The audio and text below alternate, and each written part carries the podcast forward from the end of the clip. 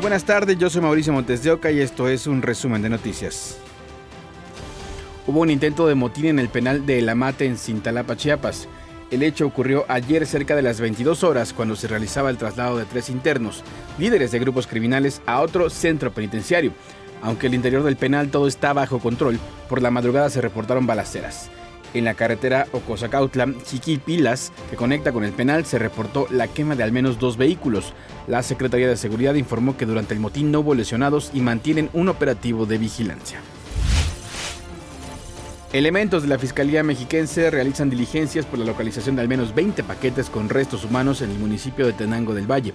Se informó de al menos cuatro personas detenidas.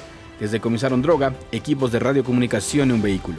Autoridades ministeriales continúan con los trabajos de excavación para ver si hay más restos enterrados.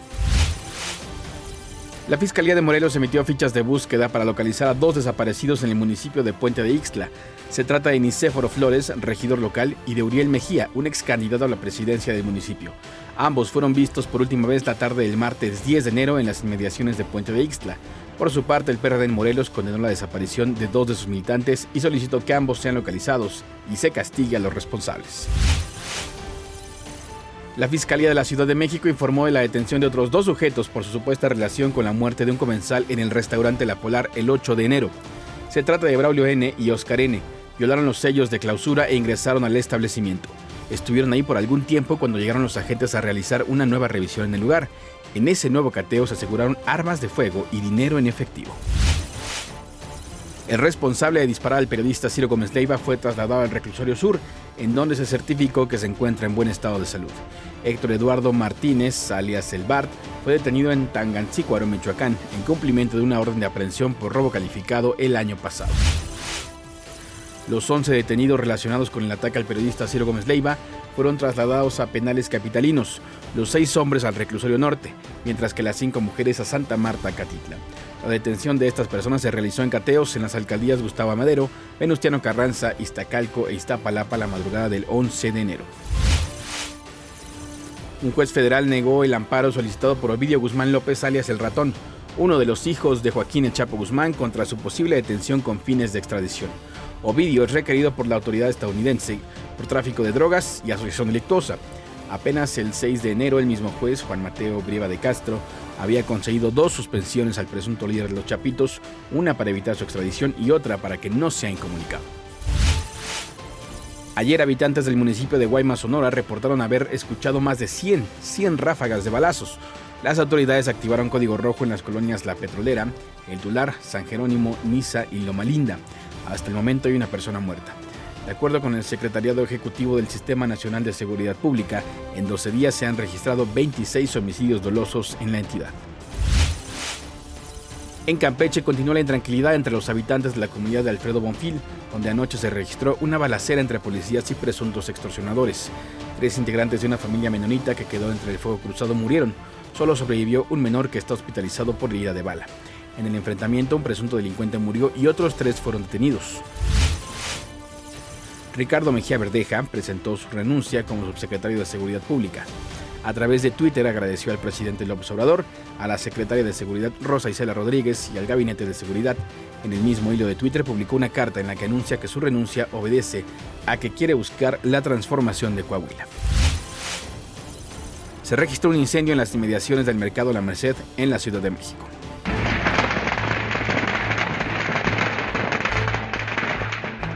Un incendio en el mercado de la Merced arrasó con más de 20 puestos semifijos en la colonia centro de la alcaldía Venustiano Carranza. Bueno, el reporte hasta ahorita es que aproximadamente eh, siniestrados entre 25 y 30 locales semifijos de estructuras metálicas, láminas galvanizadas y algunas de fibra de vidrio, con diversos productos.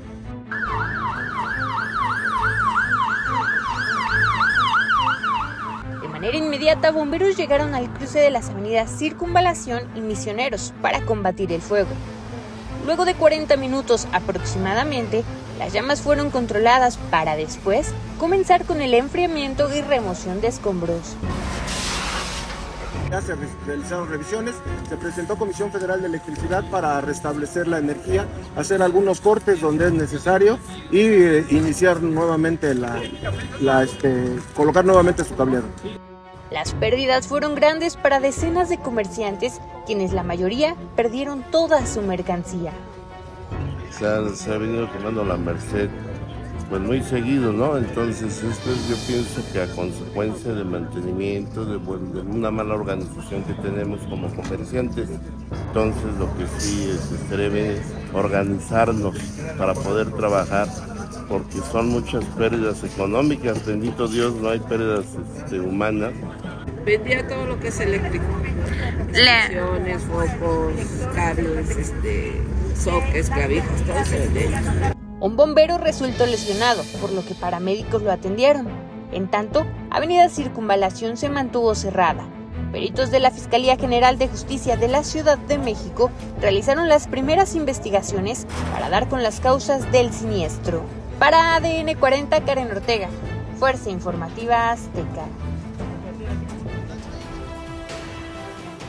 La violencia también trastoca entornos digitales. ¿Sabe qué hacer si es víctima de agresiones en redes sociales?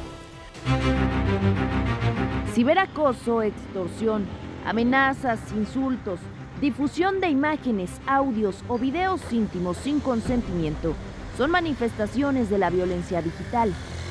Es una modalidad de violencia y quiere decir que eh, eh, ocurre ¿no? en el espacio virtual, en el espacio digital, eh, a través de plataformas ¿no? como redes sociales, de 2019 a 2021, el Frente Nacional para la Sororidad y Defensoras Digitales reportaron 1.705 casos de violencia digital. En el 90%, las víctimas eran mujeres. La violencia digital se relaciona con el ejercicio libre de la sexualidad en plataformas digitales. Según datos de la colectiva Luchadoras, 30% de los reportes son referentes a amenazas de la difusión de contenido sexual. 29% son por la publicación de este material y el 12% es por acoso cibernético. La mayoría de victimarios son exparejas, amigos o figuras públicas, pero hay otros casos en los que la víctima no los conoce. En la mayoría de los casos que nosotras hemos atendido, nos encontramos con eh, usuarios que en realidad eh, construyen una identidad falsa para llegar a las víctimas. ¿Qué hacer si somos víctimas de violencia digital? Existen varios protocolos que sirven de guía. Uno de ellos es el publicado por la Secretaría de Mujeres de la Ciudad de México. Es muy importante que, ante todo, la víctima cuente con una red de apoyo, es decir, que confíe su situación a alguien de su máxima confianza. Para realizar la denuncia, respalde fotografías, mensajes o videos. Tome captura de pantalla y guarde los links de los sitios desde donde se comete el delito. Recabe datos del agresor, nombre, teléfono, dirección. La denuncia se puede levantar en cualquier ministerio público, pero de preferencia acérquese a uno especializado en delitos contra las mujeres o en caso de que la víctima sea menor de edad, busque una fiscalía de investigación para delitos cometidos en agravio de niñas, niños y adolescentes. Lleve a la mano una identificación y las evidencias. Los expertos también recomiendan anotar datos del proceso legal, como el número del Ministerio Público, el nombre del agente que toma la declaración y el número de carpeta. En caso de que la víctima no desee levantar una denuncia, puede hacer un reporte ante la Policía Cibernética y buscar asesoría y apoyo con asociaciones u organizaciones como el Consejo Ciudadano para la Seguridad y Justicia, Luchadoras, CIMAC, Laboratorio Feminista para los Derechos Digitales, SocialTIC y Vitactiva. Para ADN 40, Carmen Sánchez, Fuerza Informativa Azteca. Hasta aquí las noticias al momento en este podcast informativo de ADN 40. Yo soy Mauricio Montes de Oca, me puedes seguir en Twitter como arroba maguandeo. Feliz fin de semana, nos escuchamos, hasta la próxima.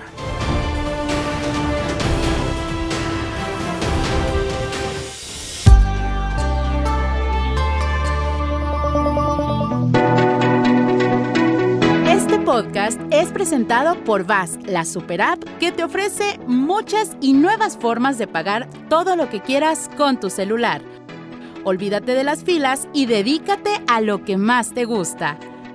Ver tele en vivo, películas, escuchar música, podcast y estar siempre enterado de las noticias más importantes. Todo en un mismo lugar. Vas, la super app, con todo.